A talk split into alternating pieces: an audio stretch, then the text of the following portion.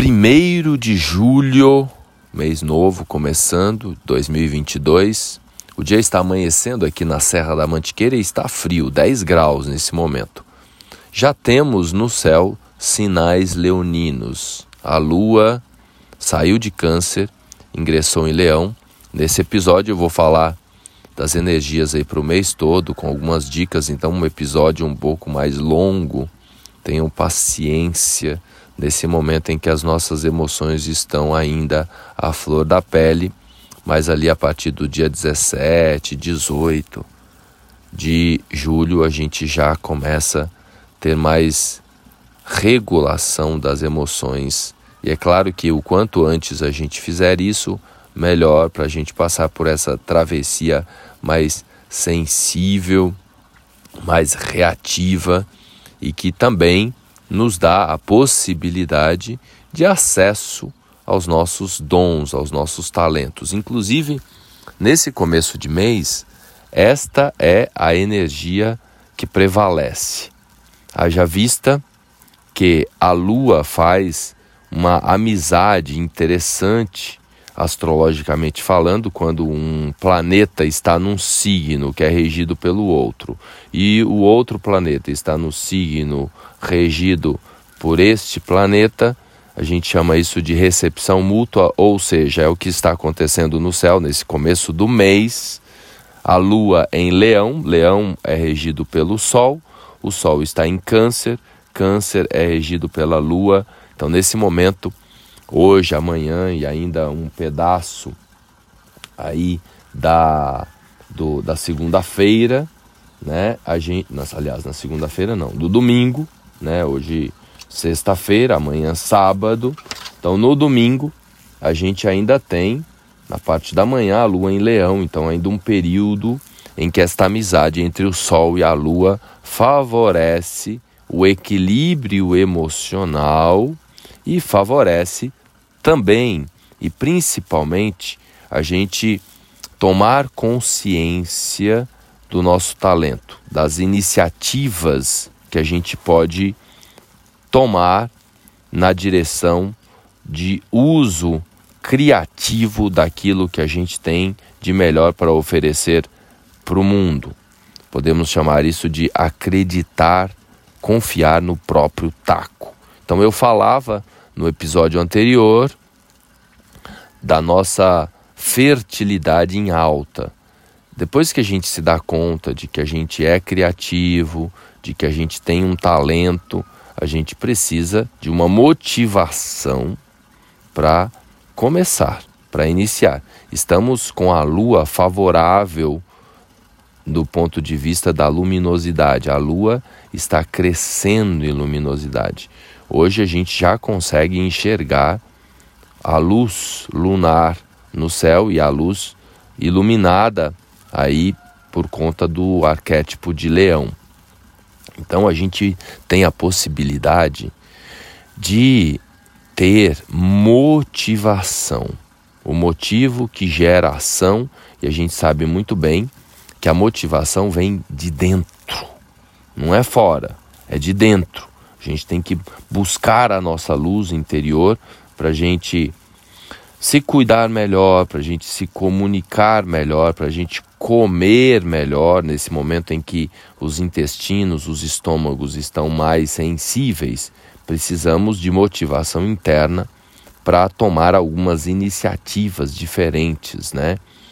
Aquelas palavras que a gente usa com os nossos familiares e relacionamentos, a gente pode dar uma melhorada ali na comunicação, aproveitando que Mercúrio está forte nesse momento ainda, né, em Gêmeos.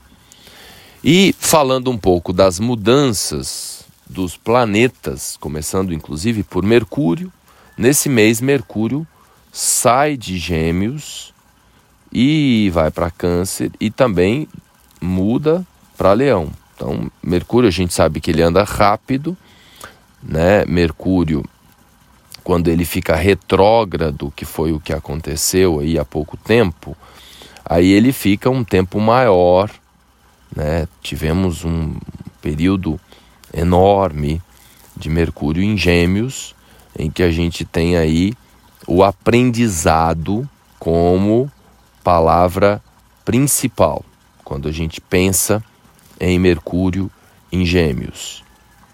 Então vamos aproveitar até, principalmente até o dia 5, para a gente ter algum entendimento mais claro da vida, da realidade. Então Mercúrio ainda está muito, muito forte mesmo, inclusive porque tem o apoio de Vênus, que também está em Gêmeos nesse momento. Então Mercúrio vai trocar de signo no dia 5 de julho. Ingressa em Câncer. E no dia 19, novamente. Então a gente sabe que Mercúrio fica ali aproximadamente 20 dias em cada signo, mas o período Câncer vai ser bem rápido, do dia 5 ao dia 19. Então ele está rápido no céu, ele está ágil. Por isso também que a gente precisa gerenciar com mais sabedoria as nossas palavras, as nossas reações esse mês. Porque o que, que acontece?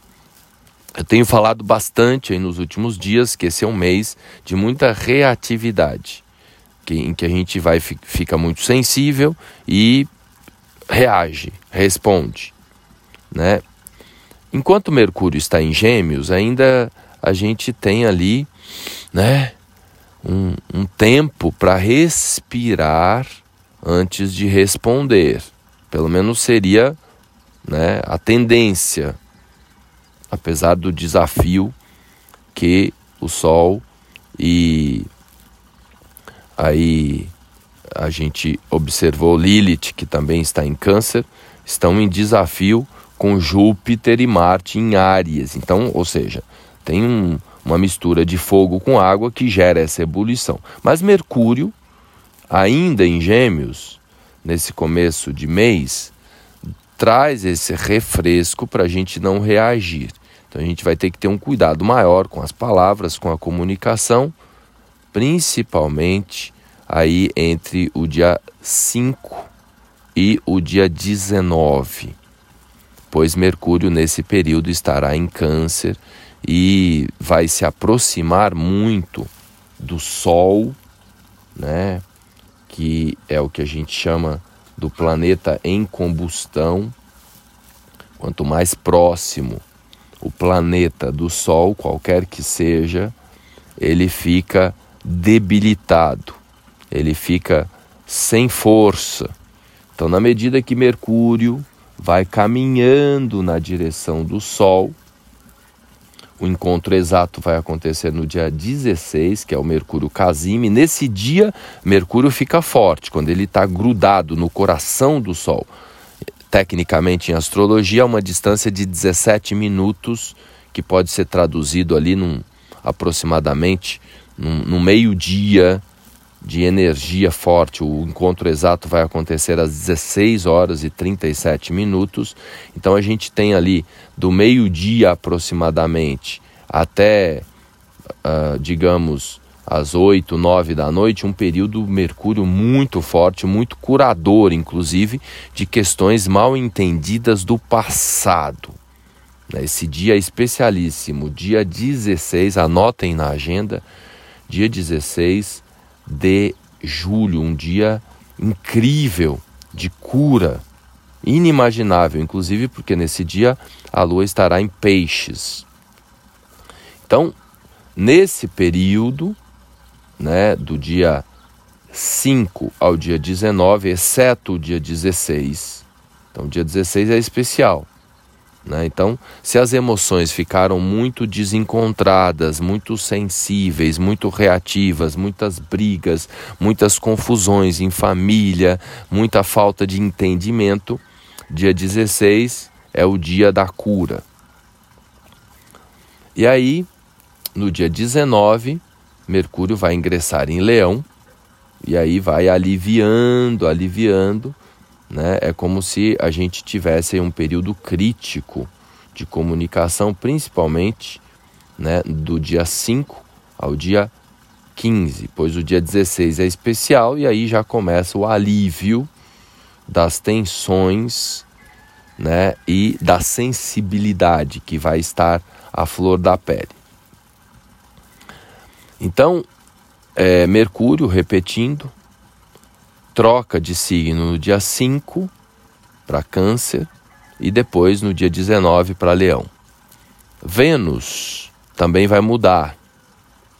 Vênus também está em Gêmeos, o que, repito, favorece as conciliações, as reconciliações, a comunicação aí nesses primeiros cinco dias de julho. Vamos aproveitar, gente, para esclarecer coisas, para exercitar uma comunicação amorosa,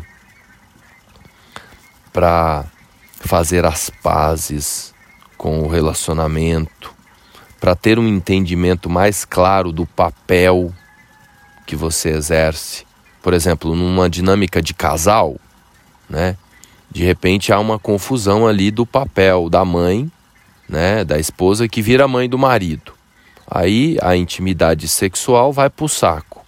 E aí ela assume toda a responsabilidade do cuidado, né, da casa, de arrumar, de resolver, de nutrir. E aí falta, né, intimidade que seria um dos propósitos do casal para que houvesse uma para que haja uma harmonia. Então isso acaba desestabilizando tudo ali na dinâmica familiar, né? Porque o marido fica lá no papel de filho, fazendo confusão com os filhos, aí fica sem paciência com os filhos, porque não há uma clareza de papel. Por que, que eu estou comentando isso? Porque a gente está com essa energia canceriana em evidência. O contrário também pode acontecer, né?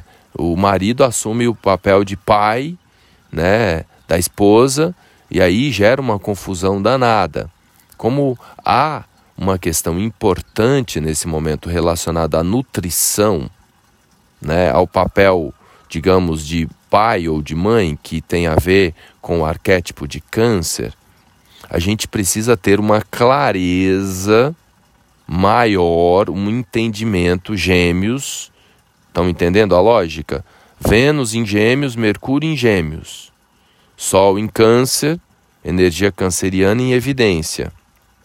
A lua em leão nesse, nesse começo de mês, né, que nos pede para a gente ter um pouco mais de clareza sobre o nosso papel de pai, de mãe, de filho, né, de companheiro, de companheira pois pode haver uma confusão danada e é isso que gera né, a reatividade, porque a gente vai brigar com o outro querendo ocupar o nosso lugar, querendo atenção. No começo do mês, repito, nesses primeiros cinco dias, seria um período aí incrível para haver esse ajuste, para ter um entendimento maior e melhor do papel que cada um tem que ocupar. É importante se perguntar qual é o meu papel. Será que eu estou de fato no papel de marido, de esposa, no papel de filho, de filha? Hum? Ou será que eu estou fazendo uma confusão de papéis. E aí o filho vai acompanhar. O filho pequeno pode, por osmose, por uma questão sincrônica de energia, porque o que acontece com as crianças, com os filhos, com aqueles que estão ao redor, tem a ver com a energia que a gente vibra. Então há uma simbiose ali na troca de energia que causa toda esta confusão nos lares. Então seria interessantíssimo no começo do mês a gente vibrar esse entendimento de uma definição mais clara sobre o papel. A gente tem vários papéis na vida. E aí vale também, né, compreender, aproveitando que Marte também vai trocar no mesmo dia que Mercúrio vai sair de Áries e vai entrar em Touro, então, aproveitando que a nossa identidade própria está alavancada, está em evidência nesse começo de mês, então Marte também pede que a gente lute na direção de ter uma definição clara do papel. E aí, se você não exerce o papel ideal, ou pelo menos aquele que você deveria dentro da sua visão lá no trabalho, se você não coloca a faca nos dentes, pensando no marido, por exemplo, se ele não corre atrás, não vai, não toma iniciativa, não produz, não sai, não sai para caminhar, não faz, não acontece, ele vai chegar em casa mal resolvido. E aí ele vai querer exercer o papel de líder, né? A energia yang ele vai querer descontar o nervosismo em casa, né? Então é importante isso. No local onde a gente está, a gente se perguntar qual é o meu papel aqui. E aí, quando a gente vai para o outro departamento da vida, a gente ter um pouco mais claro que lá é um outro personagem. É claro que, acima de tudo, lá no alto, precisamos ter um comando. Digamos que um, um eu bem definido, um, um eu superior, o self, ou mesmo a palavra ego também, que pode ser aplicada num contexto mais é, expandido da realidade, pois no final da história, eu, ego, self, é tudo a mesma coisa, né?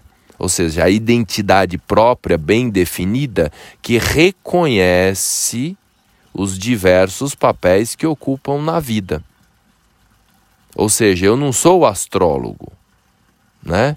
O astrólogo aqui falando com você é um personagem, é uma persona. Se você me encontrar andando aqui pelo sítio com as crianças, é outro cara. Agora eu não posso achar que eu sou apenas esse pai que fica ali com as crianças ou apenas esse astrólogo. Eu tenho que entender que existe um eu maior e que aí eu tenho esses papéis e assim, todos nós fazemos confusão nesses papéis nesse momento, tá? Eu, eu também não me escapo. Inclusive, conversando, trocando essa ideia aqui com vocês, eu aprendo a ter mais claro esses diversos papéis, mas ter um, um, um comando né, maior que está no, no, digamos, no controle. Não gosto muito dessa palavra, né, mas no domínio né, desses outros papéis, para não haver inversão de papéis. Né? Existe uma metáfora da, da carruagem do Gurdjieff, né? Então imagina, eu já citei isso aqui em algum outro episódio. Então imagina uma carruagem conduzida por cavalos. Então existe a parte física da carruagem, né, a estrutura com as rodas. Mentaliza aí. Existem os cavalos, geralmente dois cavalos que conduzem a carruagem. Aí, montado no controle das rédeas, está, digamos, o cocheiro, vamos chamar de cocheiro, acho que é cocheiro que chama. O, calma, é o funcionário, ele é um funcionário, né? Ele é um operador. E lá dentro da, da, da casinha da carruagem está o dono de tudo isso. Então, aquele que conduz o cavalo é funcionário dele, os cavalos são dele e a estrutura também da carruagem é dele. Então nós temos aí quatro instâncias do ser, tá? Digamos. Depois pesquisem aí é, é, Gurdjieff, né? Gurdjieff, né? Ou é, Ouspensky com Y no final, que é o, um, um dos é, discípulos do Gurdjieff. Então, essa metáfora dessas quatro instâncias, nós podemos fazer uma analogia com os cavalos sendo o emocional, o cocheiro, aquele que está ali comandando as rédeas do, do cavalo, o mental, a carruagem, a estrutura física, as rodas, o corpo físico e quem está lá dentro, que é o dono de tudo isso, o eu, né? A identidade própria. Mas ela está lá dentro, quietinha, né?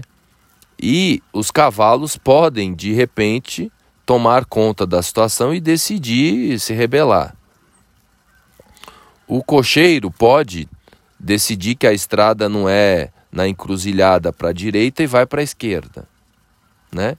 E as rodas da estrutura podem também não estar bem calibradas, né? Agora, quando que isso vai acontecer? Quando esse dono que está lá dentro não fizer, né, não tomar posse de tudo isso. Se ele deixar o emocional solto, se ele deixar o mental solto, se ele não fizer atividade física, não cuidar do corpo, não se nutrir adequadamente, não fizer a manutenção do corpo adequadamente, a estrutura, que é o nosso corpo físico, vai para o saco. A mesma coisa acontece com esses diversos personagens que eu citei. Precisa de um, um comando. E para isso a gente precisa se vigiar. E nesses primeiros cinco dias do mês isso está favorabilíssimo para a gente fazer isso, porque quem não fizer isso não vai tomar posse quando Marte ingressar em Áries no dia 5 do 7. Que aí a gente vai precisar o quê? Dominar as estruturas. A gente vai querer mais segurança, a gente vai buscar mais estabilidade. Então a energia aparentemente, pelo menos, será a partir do dia 5 de mais estabilidade, de mais foco, de mais resultado. As energias vão é, ficando ali mais dominadas.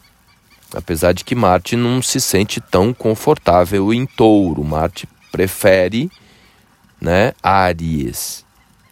Mas de algum modo, quem fizer bem o exercício da identidade própria, de uma definição clara dos papéis, vai poder usufruir no restante do mês, um período ali mais complicado, do dia 5 até o dia 15.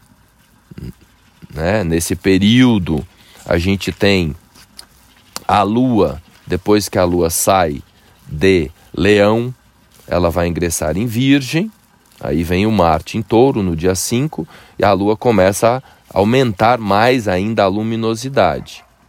Né? Depois de Virgem, que é o sexto signo, a lua ingressa em Libra, né? exatamente nesse momento em que Marte estará em Touro. Então, um momento aí delicado, esse dia 5, 6, a gente pode ficar numa inquietude, principalmente aqueles que não fizeram o dever de casa, que é esse trabalho que eu citei agora. Quem fez o dever de casa vai ganhar, conquistar. Então, os dias 6, 7, 8, a lua ingressa em escorpião. A gente tem aí um período muito poderoso. Depois a Lua, no dia 10, ingressa em Sagitário. No dia 12, em Capricórnio.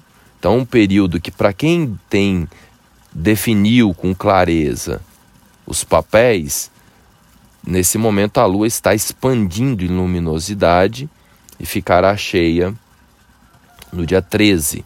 Então, um período assim de muita elevação, de muita força de muito ganho, de muita conquista, de muita estabilidade. Né? Inclusive nestas questões emocionais. Já começa por ali, para quem fez o dever de casa, a estabilidade nos relacionamentos, no financeiro, né? Na, nas questões profissionais.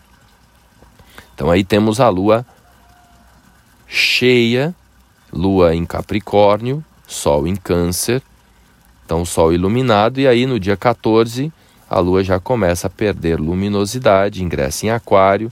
Então, os dias mais desafiantes aí do mês provavelmente serão os dias 14 e 15, que daí no dia 16 é aquele dia especial que eu comentei. Aí, do dia 17 em, em diante, a gente tem a possibilidade de dominar-se mais emocionalmente, que é quando há a preparação para o ingresso do Sol em Leão no dia 22. Nesse período, Vênus, no dia 17, também vai trocar de signo. Então, Vênus vai sair de Gêmeos, vai ingressar em Câncer. E na segunda-feira, dia 18, a Lua estará em Aries.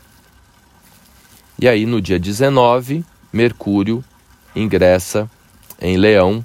Aí a energia leonina começa a tomar conta, apesar de termos Lua minguante, o que causa algum, alguma não tanta clareza nesta, nesta identidade, nesse eu que quer brilhar, mas né, também se torna uma oportunidade da gente ir lá no fundo do fundo do nosso ser e é, buscar a nossa, o nosso brilho.